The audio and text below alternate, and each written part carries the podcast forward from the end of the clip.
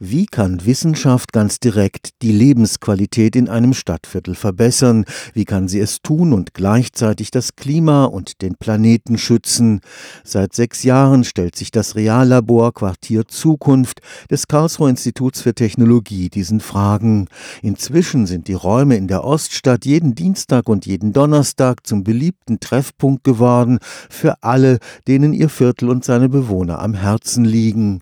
Jetzt wird sich das Karlsruher Reallabor vernetzen mit anderen Einrichtungen dieser Art in ganz Deutschland. Reallabor, das ist Wissenschaft, die gemeinsam mit Bürgern ausprobiert, wie und vor allem ob in der Praxis funktioniert, was man sich in den Forschungsinstituten ausgedacht hat. Der Kern ist eigentlich, dass Wissenschaft und Gesellschaft gemeinsam kooperativ in Richtung Nachhaltigkeit arbeitet. Sowohl indem Forschung betrieben wird, also Nachhaltigkeitsmöglichkeiten beforscht werden, gleichzeitig aber auch Beiträge für eine nachhaltige Entwicklung geleistet werden, sprich Interventionen gemacht werden, Aktionen, die in Richtung Nachhaltigkeit deuten. Dr. Oliver Parodi ist Initiator und Projektleiter des Karlsruher Reallabors.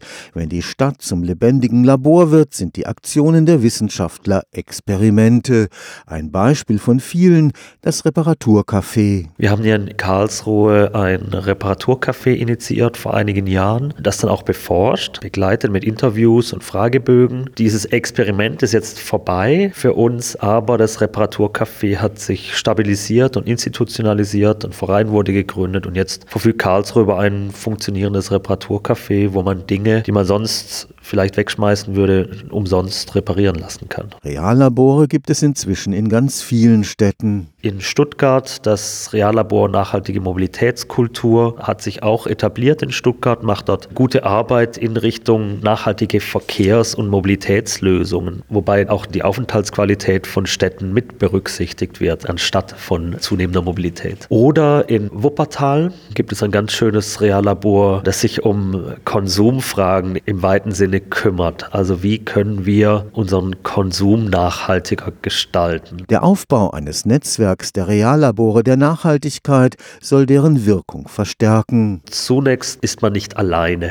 Dann ist es aber auch so, dass weitergehend natürlich engere Kooperation beziehungsweise auch Abgleich von Ergebnissen dann spannend ist, weil die Reallabore doch sehr lokal, sehr angewandt arbeiten, ist es auch nötig, sich sozusagen die Ergebnisse der Nachbarn anzuschauen, wie funktioniert Wandel in Richtung Nachhaltigkeit dort, was sind die treibenden Faktoren, wo sind die Hindernisse. Da kann man viel voneinander lernen. Für Dr. Parodi sind Reallabore mit ihren Versuchen, Gesellschaft durch Wissenschaft auch zu verändern, eine wichtige Ergänzung herkömmlicher Forschung.